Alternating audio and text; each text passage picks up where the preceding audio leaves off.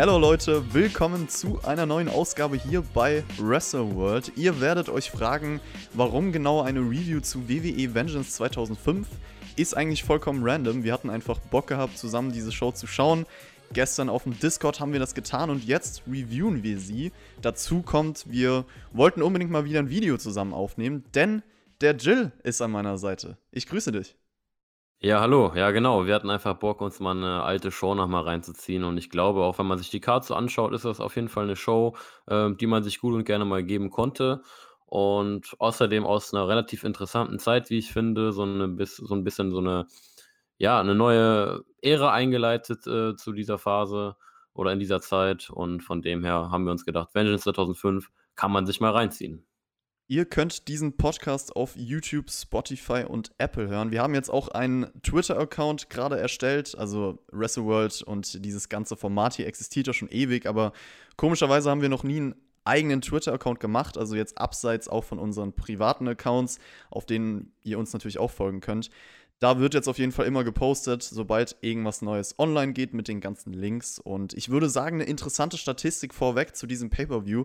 Ich habe mal nachgeschaut, wie viele Buys der erzielt hat damals. Und es waren 420.000, was ziemlich viel ist für so ein Non-Big Four Pay-Per-View, aber du hast es auch schon erwähnt, es sind ja relativ große Match-Ansetzungen auf der Card gewesen und darüber werden wir jetzt sprechen. Es gab erstmal ein Intro und dort wurde eigentlich nur auf das WWE Title Match und das Hell in a Cell Match eingegangen, also nicht auf HBK gegen Angle, was mich ein bisschen gewundert hat. Und der Pay-Per-View hat in Las Vegas stattgefunden. Dieses ganze Las Vegas-Thema, die Stage, hat für mich jetzt nicht wirklich zu Vengeance gepasst, weil ich bei dem Namen eher so an brutal denke und bei Las Vegas halt, ah ja, locker, spaßig. Aber es ist natürlich trotzdem cool, dass man immer eine eigene Stage für jeden Pay-Per-View bekommen hat. Ja, auf jeden Fall. Ich meine, wenn wir das mit heute vergleichen, da kriegen wir eigentlich immer noch dasselbe. Äh, von dem her finde ich das auf jeden Fall oder fand ich das auf jeden Fall cool. Und, ähm, du hast es gesagt, es ist wirklich, äh, 'ne große Card, vor allem auch mit den zwei World Title Matches und die Beizahl eigentlich auch echt gut, wenn man überlegt, dass es halt wirklich 'n eigentlich 'n Raw Exclusive Pay-Per-View war. Damals hatten wir noch diese Pay-Per-Views getrennt, also Raw Pay-Per-Views und SmackDown Pay-Per-Views. Und ähm, ja, da gab es natürlich auch einige Shows dabei, die nicht so überzeugen konnten. Aber ich glaube, dass diese Show eine war, die das schon eher konnte. Und äh, dementsprechend, ja, würde ich sagen, reden wir darüber. Der Opener war das IC-Title-Match Shelton Benjamin gegen Kalito. Und es war kurz vor dieser Show auch ein großes Thema der Draft. Das heißt, ja, Raw und SmackDown Wrestler haben ihre Brands getauscht sozusagen. Es gab auch ein paar große Namen, die jetzt zu anderen Show gewechselt sind. Und äh, Kalito wurde sechs Tage vorher bei Raw IC Champion, also hat sich den Titel von Benjamin geschnappt und wurde auch bei seiner Entrance erstmal schön Challenger genannt. Also es war noch ein bisschen Neuland. Ich finde es immer wieder beeindruckend, wie Shelton Benjamin von 0 auf 100 auf dieses oberste Seil springen kann, also wirklich mit beiden Beinen. Und wir waren uns auch bei diesem Match, als wir das geschaut haben, einig, dass das wohl die beste Zeit von Sheldon Benjamin war, oder? Ja, auf jeden Fall. Und ich würde sogar vielleicht auch anschließend sagen, das war vielleicht auch die beste Zeit von Kalito. Also, wenn man mal schaut, der ist ein paar Monate vorher debütiert und äh, ist ja wirklich gut mit Impact reingekommen und war hier einfach ja ein interessanter, fresher Character. Und Shelton Benjamin zu der Zeit, glaube ich, auch so einfach mit seiner beste Phase gewesen, vor allem auch in der WWE. Und ähm, ja, auch so zwei Young Up-and-Coming Guys zu der Zeit, die hier im Opener standen. Und von dem her war das auf jeden Fall schon mal eine interessante Ansetzung, äh, die wir hier im Opener bekommen haben. Ja, Shelton Benjamin bei WWE aktuell im Jahr 2020 muss man ja nicht wirklich drüber sprechen. Also ist einfach nicht mehr die Zeit seiner Karriere. Und ich finde selbst seine Zeit in Japan, er war ja von 2012 bis 2016 sowohl bei New Japan als auch bei Pro Wrestling Noah unterwegs, war echt nicht erwähnenswert. In dem Match hat man auf jeden Fall gemerkt, Kalito beim Selling viel mit Mimik gespielt und vor allem dir ist ja auch direkt aufgefallen, bei jedem Nearfall von ihm ist er ganz, ganz spät rausgekommen, hat immer so einen Arm hochgenommen, also eine sehr individuelle Art aus so einem Nearfall rauszukicken, oder? Ja, ich finde halt einfach, er hat das irgendwie sogar mit diesem Cool-Gimmick so ein bisschen verkörpert, also, dass er dann auch immer nur so leicht die Schulter hochrollt, äh, mehr muss er nicht machen. Ähm, und eben das, dass er bei den Nearfalls sich auch wirklich immer schön Zeit gelassen hat, hat bei manchen Moves dann auch wirklich für ein bisschen Drama gesorgt und hat die Crowd relativ gut reinbekommen, fand ich. Sheldon Benjamin springt dann am Ende ins Turnbuckle, der keinen Pad mehr hatte und Kalito holt sich den Sieg nach ungefähr 13 Minuten. Wie war das Match als Opener für dich? Ich fand das 'n eigentlich 'n guten, unterhaltsamen Opener. Also, ähm, mehr oder weniger das, was ich mir erwartet habe. Ähm, das Finish halt, ja, Carlito als, äh, schlauer Heel quasi verkauft, fand ich jetzt nicht schlecht. Ähm, ich fand's nur 'n bisschen blöd umgesetzt, dass das so 'n bisschen gedauert hat, bis er dann wirklich das Cover drin hatte. Ähm, das hätte man 'n bisschen eleganter machen können. Aber ansonsten war's eigentlich 'ne interessante Dynamik. Ähm, Crowd war wirklich gut drin, also das haben sie wirklich gut geschafft. Ähm, hat das Match vielleicht auch noch so 'n bisschen aufgewertet, aber ich fand's 'n guten Opener. Ja, das Ende war für den Charakter von Carlito clever, kann man sagen. Wie auch schon bei Raw hat er sich ja hier clever durchgesetzt. Für die Matchqualität fand ich das Finish nicht ganz so optimal. Es war ganz cool, wie man im Match diese Matchstruktur durch verstärktes Selling halt deutlich gemacht hat. Ansonsten würde ich aber sagen, es war ein durchschnittliches Match für mich. Also so ein mittelmäßiger Opener. Ihr könnt natürlich auch wie immer in die Beschreibung hier bei YouTube gucken, äh, unsere Star-Ratings. Die werden wir da reinposten. Und äh, nach dem Match ging es dann weiter backstage mit einem ja, man hat Ric Flair und Triple H gesehen, die werden ja im Main Event auf jeden Fall vertreten sein. Äh, Triple H hat das Match gegen Batista und dann kam erstmal das zweite Match der Show, Victoria gegen Christy Hemme. Man muss ja sagen, es war kein Frauentitelmatch. Trish Stratus war zu dieser Zeit verletzt, deswegen stand der Titel überhaupt nicht bei den Shows auf dem Spiel. Und in der Story hat man sogar ein Video vorher bekommen, die aggressivere Seite von Christy Hemme die auch direkt Victoria am Anfang jagt, auch so ein DDT gezeigt hat, was für einen Nearfall gesorgt hat. Victoria hält sich dann im Endeffekt am Seil fest, äh, zeigt so einen Einroller und, oder ich glaube, sie kniet auf den Schultern von Christy Hemme, besiegt sie dann relativ schnell nach fünf Minuten Jill. Ja, ich glaube, man wollte einfach Victoria ein bisschen stärken, wenn ich das jetzt richtig gedeutet habe, weil rein von der Story her hätte es ja eigentlich, äh, der Payoff ja eigentlich gewesen, dass Christy Hemme das Ganze gewinnt. War auf jeden Fall kein gutes Match, ging zum Glück auch nicht allzu lange. Ähm, ja, war halt auch einfach noch eine andere Zeit äh, im Women's Wrestling. Ja, das muss man sagen. Also den Unterschied äh, merkt man deutlich. Und ich finde, Christy Hemme kam halt in diesem Match rüber wie so ein Fremdkörper. Also jeder Move war ohne Impact, hat sich relativ fake angefühlt. Victoria hat es schon irgendwo versucht, aber ohne Erfolg, würde ich sagen. Also dazu kommt halt, dieses Finish war irgendwie auch schon wieder ein bisschen cheap zwei cheape Finishes hintereinander zum Start einer Show. Das hat mich schon ein bisschen genervt. Also dieses Match war für mich schlecht insgesamt und auch das Lowlight des Abends. Da sind wir uns, denke ich mal, einig. Ja. ja.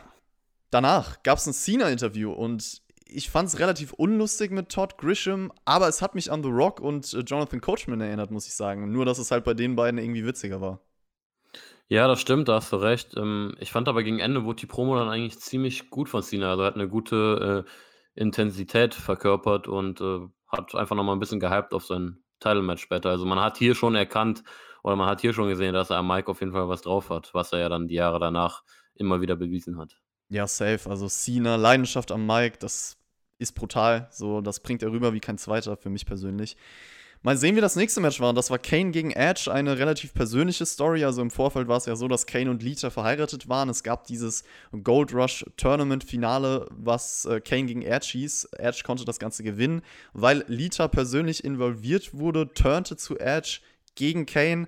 Kurz vorher ist ja auch rausgekommen, dass Lita Matt Hardy betrogen hatte, was ich immer noch krass finde, dass man diese Real-Life, dieses Real-Life-Heat in die Story umgesetzt hat. Also Matt muss ja richtig gelitten haben, der Arme. Auf jeden Fall hat man mit den beiden Edge und Lita hier hat das angefangen, so dieser Run. Es war natürlich passend, das in den Shows aufzugreifen. Die beiden hatten direkt eine Chemie zusammen. Es gab dann auch diese Hochzeit von Edge und Lita. Auch wenn mir die eigentliche Story Kane, Edge, Lita ein bisschen too much war im Vorfeld, besonders durch Kane. Ich kann mir aber vorstellen, dass du das auch anders siehst. Ja, ich fand es erstmal auch wirklich, ähm, überraschend, dass man diese Real-Life-Story quasi komplett umgesetzt hat, nur dass Kane hier so ein bisschen in der Rolle von Matt Hardy war. Ähm, natürlich muss man halt sagen, zu der Zeit, äh, die Fans wussten Bescheid. Wir haben ja auch in dem Match selber hier „We want Matt Chance“ bekommen. Also, die Leute wollten Matt Hardy wieder sehen. Das wurde ja dann auch später aufgegriffen. Ähm, trotzdem, ja, muss man erstmal machen, dass man das wirklich so umsetzt. Ähm, mir war es auch vielleicht ein bisschen too much mit Kane, kann aber auch einfach so ein bisschen daran liegen, dass ich Kane halt einfach nicht so feiere und nicht so fühle wie Matt Hardy zum Beispiel. Ähm, aber ja, auf der anderen Seite war es was zu der Zeit, äh, wo Edge was zu tun hatte. Und ich glaube, wenn man jetzt zurückblickt, war der Run mit Lita an sich auch wirklich nichts Schlechtes. Ähm, von dem her, ja, interessant, wie man hier reingegangen ist in das Match. Ja, der große Unterschied äh, bei Kane und Matt Hardy ist halt einfach, bei Kane wirkt es eher unauthentisch, weil er halt so ein ja, Wrestler ist, der der halt einfach was verkörpern soll, der ein Gimmick hat, der nicht dieser normale Typ ist. Und Matt Hardy ist halt jemand, mit dem du mitfühlen könnt, konntest. Und deswegen hat die Story für mich viel besser funktioniert, weil es ja auch wirklich auf Persönlichkeit ausgelegt war.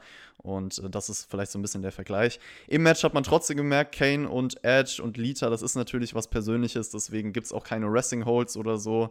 Äh, Kane ist immer wieder zu Lita gegangen, hat da irgendwie versucht, was zu zeigen. Und äh, durch die Ablenkung von Lita gab es dann auch ein Spear von Edge außerhalb.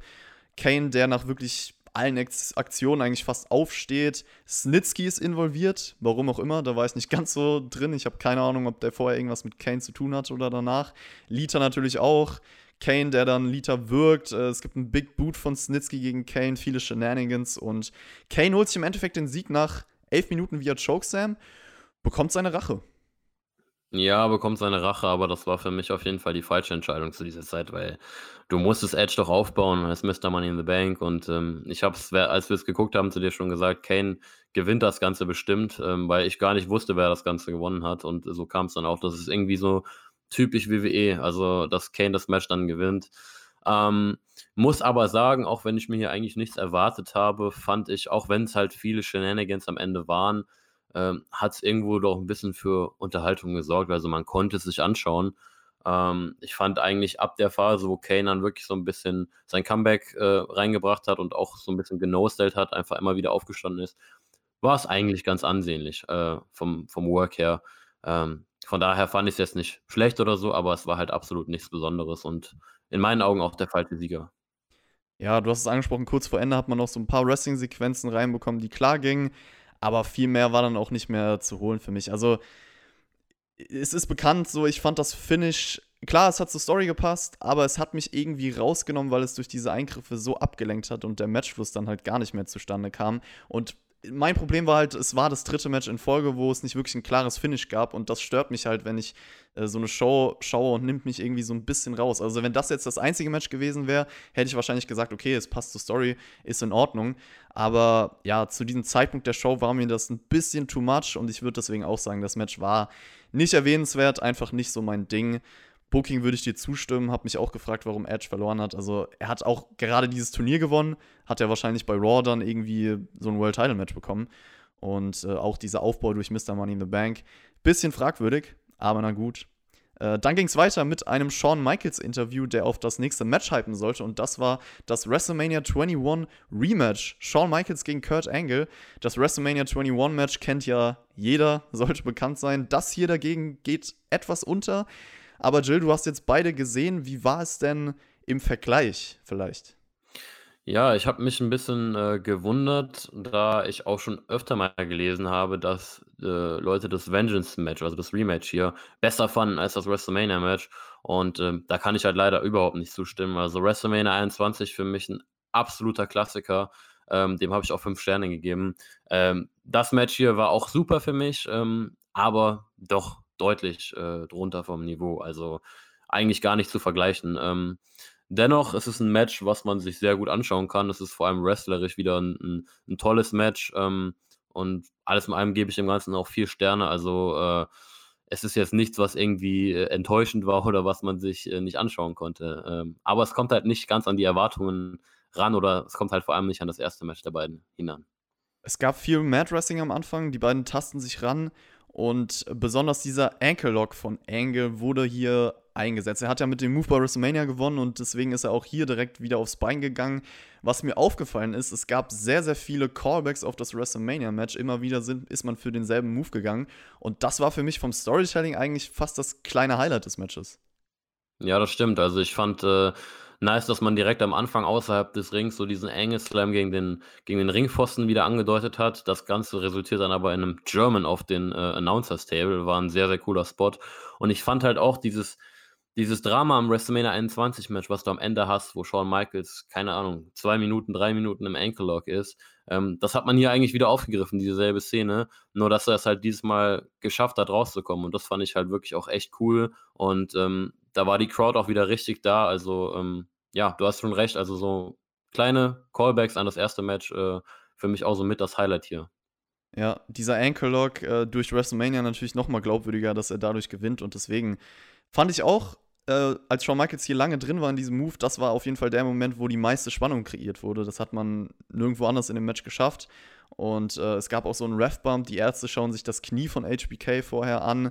Es gab dann diese erste Switch in Music aus dem Nichts und die zweite nach einem Konter von ja, von Angles Top Rope Move hinterher und den Sieg für Shawn Michaels nach über 26 Minuten. Man hat sich auf jeden Fall Zeit gelassen, um die Aktion wirkungsvoller zu gestalten. Man hat ein paar Kontersequenzen eingebaut. Natürlich schönes Wrestling, keine Frage. Ich fand auch, dass es ein richtig gutes Match war, aber ich habe mir etwas mehr erhofft. Du hast es schon gesagt. Es hat dieses nächste Level für mich nicht ganz erreicht. Du bist bei vier Sternen. Ich würde dem Ganzen drei, drei Viertel geben ich glaube, dass man das Drama noch besser hätte ausnutzen können, weil die Leidenschaft halt eigentlich da war. Aber für mich waren vielleicht auch die, die Nearfalls und die letzten Minuten ein bisschen zu vorhersehbar. Also ja, das WrestleMania-Match war auf jeden Fall eine Nummer besser. Ich bin da jetzt nicht bei fünf Sternen gewesen, aber das war ein überragendes Match und ich glaube, ich habe dem viereinhalb gegeben damals und deswegen war das für mich auf jeden Fall nochmal ein deutliches Niveau besser, aber nichtsdestotrotz ist das natürlich ein Match, was man sich gerne nochmal anschaut. Ja, du hast die positiven Aspekte genannt. Äh, mir hat das Selling halt auch gut hier gefallen. Das hat aber irgendwo vielleicht auch dazu beigetragen, dass ein bisschen weniger Tempo gegen Ende drin war und auch ein bisschen weniger Drama aufgekommen ist. Ähm, das war im ersten Match auf jeden Fall noch besser, äh, aber trotzdem, super Match für mich und äh, auf jeden Fall bis hierhin das Highlight der Show. Ja, Kurt Engels zählt dann die Niederlage, wie man sie auch zählen sollte, weil er schon fast ein paar Tränen im Auge hatte. Und genauso sollte das eigentlich sein. Batista gab dann noch ein Interview und äh, gerät mit Triple H aneinander kurz vorm Main Event. Das baut direkt nochmal mehr Hitze auf, nochmal mehr Spannung auf. Und dann gab es ein längeres In-Ring. Segment und zwar mit Lillian Garcia und der Love Machine Big Viscera. Rest in Peace an dieser Stelle. Er ist, glaube ich, wann habe ich gesagt, in welchem Jahr verstorben? 2014. Mhm. Ähm, und ja, Lillian Garcia hat ihm ihre Gefühle gestanden in diesem Segment, singt sogar einen Song für ihn. Man könnte jetzt sagen, ein bisschen cringe, aber Gefühle, Romantik, da bin ich am Start. Ja, also ich, ich weiß auch nicht so richtig, was ich von dem Segment halten soll. Ähm, ich war halt vorher auch gar nicht äh, drin in der Story, also ich wusste gar nicht, was geht jetzt hier genau ab mit Linia Garcia und Viscera. Ähm, ich weiß jetzt auch nicht, ob du noch durch das ganze Segment durchgehen willst, aber ähm, was ich sagen muss oder was ich sagen kann, besser gesagt, ist, ähm, Lillian Garcia hat das gar nicht mal so schlecht verkörpert, also auch mit den Tränen am Ende. Da habe ich tatsächlich schon äh, deutlich unauthentischere ähm, ja, Segmente dieser Art äh, in der WWE gesehen. Äh, dennoch ähm, ging auch irgendwie total lange. Also ich weiß nicht, was man hier wirklich mit erreichen wollte. Ich glaube, vielleicht einfach einen kleinen Feel-Good-Moment, dass man den Godfather nochmal sieht, aber ähm, ja, doch sehr, sehr äh, verwirrend, das Segment. Ja, Lillian Garcia macht ihm sogar einen Heiratsantrag. Und du hast schon erwähnt, der Godfather kommt mit seinem Ho-Train raus, will für Ablenkung sorgen, will den alten Viscera zurück und das schafft er auch im Endeffekt. Also Viscera sagt sich, okay, den Frauen kann ich nicht widerstehen. Tschüss, Lillian Garcia sozusagen. Ähm, ja, war ein bisschen plump, dieses Ende der Beziehung. Also, keine Ahnung, ich weiß auch nicht. Das Segment war mir deutlich zu lang. Das ging ja fast 20 Minuten. Sowas kann man vielleicht mal bei Raw bringen, ob man das dann jetzt gut findet oder nicht aber nicht bei dem Pay-Per-View. Also das war hier für mich viel am Platz. Und auch die Message, äh, dass man nicht nur mit einer Frau bis zum Ende des Lebens aushält, das ist einfach falsch. Es gibt die eine Liebe, Leute, und ich spreade diese Message immer wieder gerne. Ja, das war klar, dass du das sagen wirst. Ähm, aber ja, du hast ja eigentlich recht. Also ähm, die Message dahinter auch fragwürdig. Aber ich habe es eingangs schon mal gesagt, das war halt einfach noch eine andere Zeit in der WWE, vor allem auch was die Frauen angeht. Und ich glaube, das Segment verkörpert das einfach ziemlich gut. Ja, soll ja auch so ein bisschen Unterhaltung sein. Also man muss ja nicht alles auf die Waagschale werfen und das, oh, das muss alles die richtige Message haben, so wie man das selber fühlt und so. Ah. Äh, kommen wir zum nächsten Match. Endlich wieder Wrestling und zwar ein Triple Threat Match um den WWE-Title. John Cena, Chris Jericho und Christian. John Cena kurz vorher zu Raw gedraftet wurden mit dem WWE-Title. Tyson Tomko wurde zu Beginn zum Glück relativ schnell rausgeworfen, damit er nicht weiter. Ja, okay, er war dann irgendwann doch nochmal Teil des Matches, aber hat jetzt nicht die ganze Zeit für Ablenkung gesorgt. Ich überlege auch gerade, es war ja ein No Disqualification Match sozusagen, automatisch, weil es ein Three-Way war. Hat der Ref die Berechtigung dazu, jemanden raus? Also anscheinend. Aber ich meine, was passiert dann, wenn Tomko sagt, ja, ist mir egal, ich greife jetzt ein, er kann ihn ja nicht disqualifizieren, oder? Ich weiß nicht, ob Christian dann aus dem Match gestrichen wird oder ich habe keine Ahnung, das wird ja nie so genau definiert, aber ich glaube, der Ref hat ja die Möglichkeit, alles rund um den Ring zu bestimmen. Deshalb, ja, gehe ich mal davon aus, dass es ihn einfach gestört hat. Aber ja, no DQ eigentlich, deshalb macht es nicht so wirklich Sinn. Aber man sollte wahrscheinlich nicht alles hinterfragen. Es gab ein Attitude Adjustment gegen Christian nach draußen, der, ja, ouch, hat bestimmt wehgetan. Und gegen Beginn erstmal so öfter Singles-Match-Phasen, wenig wirkliche Three-Way-Action. Erst dann so nach 10 Minuten gab es so eine Turnbuckle, Powerbomb, Superplex-Kombo zu dritt und JR, der dann ein bisschen den Ref bloßstellt mit den Regeln, weil der anfangen wollte zu zählen. Äh, Tomko, wie gesagt, greift dann doch nochmal ein. Da, da gibt es dann auch einen Nearfall danach. Es gibt den FU von Cena, wie der früher ja hieß, und den Sieg nach einer Viertelstunde. Jill. Ja, ähm, erstmal zum Finish fand ich richtig cool. Also, es hat mir gut gefallen. Ähm, auch kreativ, ähm, wie, wie er Christian zum FU hochnimmt und dann Jericho dann quasi noch mit den Beinen niederstreckt von Christian. Ähm, einfach so ein richtig gutes Three-Way-Match, würde ich sagen. Also, das ist irgendwie so ein das, was man was ich mir eigentlich irgendwo so immer erhoffe und erwarte von einem Three-Way. Einfach sehr unterhaltsam. Ähm, du hast angesprochen, anfangs so ein bisschen langsamer, auch mehr One-on-One-Action, äh, dafür aber ein paar Hard-Hitting-Moves und gegen Ende kam dann wirklich äh, mehr Dynamik rein, auch ein paar Nearfalls, einige schöne Konter, also viele Roll-Ups. Ähm, dann noch so ein bisschen die Shenanigans mit Tyson Tomko, die für ein bisschen Drama gesorgt haben. Und ähm, ja, dann im Endeffekt das coole Finish. Crowd war auch into it, also einfach ein, ein richtig gutes Match für mich. Auf jeden Fall durchgehend ein relativ flottes Pacing, actionreich. Ich fand auch, dass es ein unterhaltsames Match war. Das Ende kam vielleicht etwas zu abrupt, also da hätte man gern noch ein paar Minuten mehr draufhängen können, aber ja, war gut. Und es gab ja danach Cena Jericho, die eine Fehde hatten, bis Jericho dann, ich glaube, eine zweijährige Pause eingelegt hat und Christian später in dem Jahr bei TNA sogar aufgetaucht ist, wenn ich mich nicht irre. Ja, Christian ist halt, ähm, das habe ich ja auch gestern zu dir gesagt, jemand, der seinen World Title sowieso viel zu spät erst gewonnen hat ähm, und einfach generell viel mehr verdient gehabt hätte. Ähm, aber ja, Cena, das erste, sein erster Pay-Per-View bei Raw, ich denke, dafür war es auf jeden Fall ein guter Start und danach auch die Feder mit Jericho sicherlich interessant. Ähm, ja, um ihn quasi bei Raw als Champion zu etablieren. Triple H gegen Batista war dann der Main Event der Show. World Heavyweight Title Hell in a Cell. Batista wurde vorher zu SmackDown gedraftet, aber das Match war anscheinend schon vor dem Draft für diese Show festgesetzt, so kann man das sagen. Und deswegen hat es natürlich trotzdem stattgefunden. Gut für die Show im Endeffekt, dass man zwei World Title Matches bekommen hat. Und äh, die Fehde dauerte ja schon seit Anfang des Jahres. Es gab auch ein Video-Package vorher, was das zusammengefasst hat. Triple H, der vorher noch kein Singles Hell in a Cell Match verloren hatte. Also ich glaube von der Statistik, das haben wir jetzt zusammen rausgefunden, 4 zu 0. Korrigiert uns, falls wir, falls wir falsch liegen. Aber ich muss ja mal sagen, Hell in a Cell, das sagt man häufig heutzutage es war damals oder es war zu diesem Zeitpunkt der Fehde einfach passend. So, es hat zur Story gepasst und dieses Konzept bräuchte man heute wieder, weil man das heute halt öfter bringt, oh ja, steht halt Gimmick Pay-Per-View bevor, deswegen gibt es jetzt ein Hell in a Cell Match. Und da war es halt einfach ein brutaler Fight, der wirklich zur Story gepasst hat. Und deswegen sind die Hell in a Cell Matches auch besser gewesen, wenn das passt. Ja, und ich glaube auch, äh, rein aus geschäftlicher Sichtweise würden sich manche Pay-Per-Views einfach dann deutlich besser verkaufen, weil man eine gewisse Variation drin hat. Okay, jeder Pay-Per-View könnte jetzt mal ein Hell in a Cell Match, äh, haben, wenn die Story das halt erlaubt. Und das finde ich vom Prinzip her auf jeden Fall auch deutlich cooler. Und ich glaube, ähm, nicht nur das war anders, sondern die was dieses Match, glaube ich, auch gut zeigt, die Hell in a Cell Matches an sich war einfach noch was anderes zu dieser Zeit, einfach von der Intensität und auch von der Brutalität her. Ähm, ich glaube, das erkennt man schon deutlich, wenn man das mit heutigen Hell in a Cell Matches vergleicht. Die Zelle wurden, wurde auf jeden Fall häufiger eingesetzt in dem Match. Es kam so eine Kette zum Vorschein. Triple H choked Batista damit lange. Auch ein paar andere Gegenstände, also ein Stuhl mit einem Stacheldraht, sogar auf den Kopf. Äh, damit äh, Sledgehammer der sogar Triple H am Kinn irgendwann getroffen hat und er, der dann so aus dem Mund blutet. Irgendwann muss man auch sagen, dass beide geblutet haben. Und ich bin ja jemand, ich sag jetzt, ich brauche Blut im Wrestling nicht, aber bei dieser Art von Match wertet es halt einfach die Atmosphäre nochmal auf. Das kann man nicht anders sagen. Das hat dem Match schon nochmal geholfen, oder? Ja, auf jeden Fall. Also mir hat das richtig gut gefallen hier. Und ich fand auch, ähm, in der Story hat man ja so diesen Satz von Batista aufgegriffen, so ja, wenn du mir den Titel abnehmen willst, dann musst du mich töten. Und dieses Gefühl hatte ich in dem Match einfach, dass die sich gegenseitig töten wollen.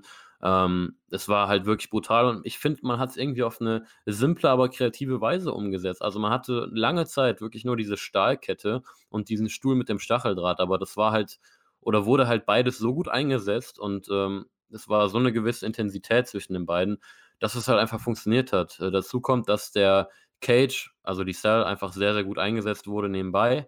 Und äh, du hast diesen einen Spot angesprochen, wo Triple H so Blut aus dem Mund spritzt. Den Spot fand ich richtig cool, wo Batista äh, ihn abfängt, als er vom Top Rope springt mit dem Hammer.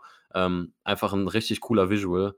Und ähm, es war halt einfach von, von der Brutalität, von der Intensität einfach eine super Verkörperung. Also das haben sie einfach äh, einzigartig rübergebracht und äh, das hat das Match für mich extrem aufgewertet. Und es hat es auch einfach leicht gemacht, jeder Aktion äh, zu folgen. Es gab dann noch einen guten Nearfall relativ am Ende nach dem Pedigree von Triple H. Und es wurde die Treppe in den Ring geholt, ein Spinebuster da drauf und dann die Batista-Bomb hinterher. Sieg nach 27 Minuten mit einem schönen Finish, kann man sagen, weil Triple H es ja fast noch geschafft hätte, mit dem Sledgehammer zuzuschlagen, wie so oft. Aber hier schafft er es halt knapp nicht. Und das ist eine schöne Metapher, weil ihm das so im Endeffekt knapp den Sieg gekostet hat. Ja, ich fand das finde ich auch sehr kreativ und wirklich cool. Also einfach ein 'n Tease, wo man noch mal so kurz denkt: „Oh oh Gott, er schafft es jetzt noch, er haut ihn jetzt mit dem Hammer nieder und gewinnt“, aber dann geht die Batista-Bomb durch und das war's dann, äh, für Triple H erstmal auch mit dem World Title. Ähm, einfach ein wirklich sehr, sehr gelungener Abschluss für diese Fehde und für das Match. Ich fand auch, dass es ein super Main Event war, die nöti nötige Brutalität vorhanden. Du hast es schon erwähnt, du hast viele Details angesprochen. Auch dadurch einfach diese Emotionen gespürt. Ich wollte nochmal Jim Ross hervorheben, weil der mega in dem Match war. Auch ein unterbewerteter Faktor. Äh, Kommentatoren können halt einfach gewisse Emotionen hervorrufen. Egal in welcher Sprache, aber einfach durch ihre Ausdrucksweise und natürlich auch durch das, was sie sagen. Und äh, ich wollte den hier auf jeden Fall positiv erwähnen. Das Match hat auch eine gewisse Epicness kreiert, kann man sagen, vom Feeling. Also es war ein brutales Match als Fädenende dem war es würdig, es hat sich so angefühlt und ich finde es im Nachhinein schade, dass das WrestleMania-Match halt ziemlich lame war, weil das hier war viel passender, viel besser und ich würde auch sagen, wenn ich mir die Show so anschaue, besser als Shawn Michaels gegen Kurt Angle für mich persönlich, also Match of the Night und ich überlege auch gerade, ob es ein besseres Batista Singles Match gab. Ja, stimme ich dir, äh, eigentlich bei allem zu. Ähm, ich finde es wirklich beeindruckend, dass es den ganzen Abend als das Match verkauft wurde und es hat wirklich komplett dazu, äh, abgeliefert. Also, es war für mich das Highlight des Abends. Es hat alles gebracht, was man sich erhofft hat und was, äh, versprochen wurde. Einfach ein grandioser Main Event für mich und, ähm, auf jeden Fall eins, wenn nicht das Highlight von Batistas, äh, Karriere, äh, wenn wir auf Singles-Matches schauen. Ja, paar paar WrestleMania-Matches fallen mir noch als Vergleich. Äh, John Cena WrestleMania 26 war super, äh, gegen Taker bei WrestleMania 23 war auch super das sind halt normale Wrestling-Matches gewesen. Also so Stipulation-Match-mäßig war das wahrscheinlich sein Highlight. So kann man definitiv so festhalten. Die Show insgesamt, Jill, wenn du jetzt drauf zurückblickst, wie hat sie dir gefallen? Was ist dein Fazit? Äh, die Show hat mir insgesamt eigentlich echt gut gefallen. Ähm, dafür sind aber halt vor allem die letzten drei Matches verantwortlich. Ähm, die haben die Show einfach massiv aufgewertet. Ähm, ich habe es eingangs gesagt, eine interessante Zeit. Ähm, ich glaube, das sieht man einfach daran, wenn man schaut, welche Leute hier äh, gewonnen haben am Ende und was für Stars eigentlich zu dieser Zeit dann wirklich kreiert wurden. Also eine neue Ära. Man hat hier Batista, der den Main Event gegen Triple H gewinnt, Cena, der wirklich da ist. Im Opener ähm, Kalito und Benjamin, auch zwei junge Typen zu der Zeit. Edge auch dabei. Also es war halt einfach ähm, so ein bisschen diese nächste Generation, die sich immer mehr durchsetzt und ähm, ich glaube, das spiegelt sich in der Show relativ gut wider. Ähm, und ja, wie gesagt, also die letzten drei Matches, für mich zwei super Matches dabei und ein richtig gutes. Ähm, 'n guter Opener und, äh, auch wenn die Show ein, zwei Lowlights hatte, also sowas wie Victoria gegen Chris Hemme oder auch das Visceral-Segment, fand ich sie alles in allem wirklich unterhaltsam und, ähm, ja, eine gute Show. Ja, ich würde auch sagen, die erste Stunde hat mir nicht so zugesagt. Also, die ersten drei Matches fand ich jetzt ich fand auch den Opener nicht gut. Ich würde sagen, der war durchschnittlich, aber ja, die zwei Matches, die darauf folgten, waren halt nicht so meins. Das Segment dann zwischen den letzten drei Matches war halt auch unnötig lang, eher für TV-Shows gedacht. Aber die letzten drei Matches, und das macht ja eigentlich so den Großteil der Show aus, die Big Matches waren halt gut bis sehr gut und der Main Event, wie gesagt, super, war Match of the Night, Angle, HBK zwar mehr drin, wenn man so die Namen liest und wenn man weiß, was da geht, aber trotzdem wirklich gut. Das WWE Title Match war unterhaltsam und man muss auch sagen, nur sechs Matches bei einem WWE Pay-per-View, das sieht man selten, aber fand ich mal erfrischend vom Konzept. Ja, insgesamt vielleicht eine Show mit zwei Gesichtern, die besseren Sachen überwiegen. Ich würde sagen, es war so, so, eine solide Show. Also ich glaube, du fandst sie noch mal einen Ticken besser als ich. Ich würde sagen, dass sie solide war, aber ich habe es jetzt nicht bereut, diese Show noch mal zu schauen. Ja, ich glaube, es ist halt wirklich auch einer der besseren Brand Pay-per-Views, die wir in den Jahren gesehen haben. Und ähm, ich weiß, du teilst die Shows gerne mal so auf und nimmst dir auch die schlechten Sachen heraus, aber für mich überwiegen hier einfach die, die positiven Dinge und ich glaube, so würde ich auch begründen, warum ich die Show einfach gut fand. Ähm, also ja, kann ich euch eigentlich empfehlen zu schauen. Die Show lohnt sich, kann, also bereut man auf jeden Fall nicht. Ist ein easy Watch, würde ich eigentlich sagen. Geht ja auch nicht so lange mit den sechs Matches. Von daher, ja, hat Spaß gemacht. Genau, ihr könnt ja auch einfach das Segment da in der Mitte skippen und dann ist es noch kürzer. Also dann geht die Show, glaube ich, knapp über zwei Stunden oder sowas. Das kann man definitiv mal machen. Ja, danke für jeden, der zugehört hat. Am Samstag geht es weiter mit dem New Japan Cup Finale mit der Review dazu. Also wir wissen noch nicht genau wann, entweder halt nachmittags, irgendwann direkt nach der Show oder abends, auf jeden Fall noch an dem Tag. Und dann Sonntag Dominion da gibt es natürlich auch eine Review zu. Zwei große Shows von New Japan, beide wieder mit einer Crowd. Das wird auf jeden Fall sehr, sehr interessant. Jill, ich habe mir sagen lassen, du hast auch noch ein kleines Video. Da kannst du ja auch mal kurz was zu sagen. Das kommt, ich weiß nicht, also wenn wir jetzt Donnerstag die Review hier hochladen, morgen würde ich sagen, kommt dieses Video. Und ja, so geht es weiter die nächsten Tage. Ja, genau. Ich habe auch noch was gemacht zu, äh, zu Tag-Teams, die sich vielleicht splitten sollten. Ähm, also, beziehungsweise zu Wrestlern, die ich lieber als Singles sehen würde wird, denke ich mal, auch dann demnächst die Tage irgendwann hochgeladen werden. Und äh, ja, da könnt ihr auch gerne vorbeischauen, wenn ihr Bock habt. Alright, Leute, dann lasst es euch gut gehen. Wir hören uns und bis zum nächsten Mal.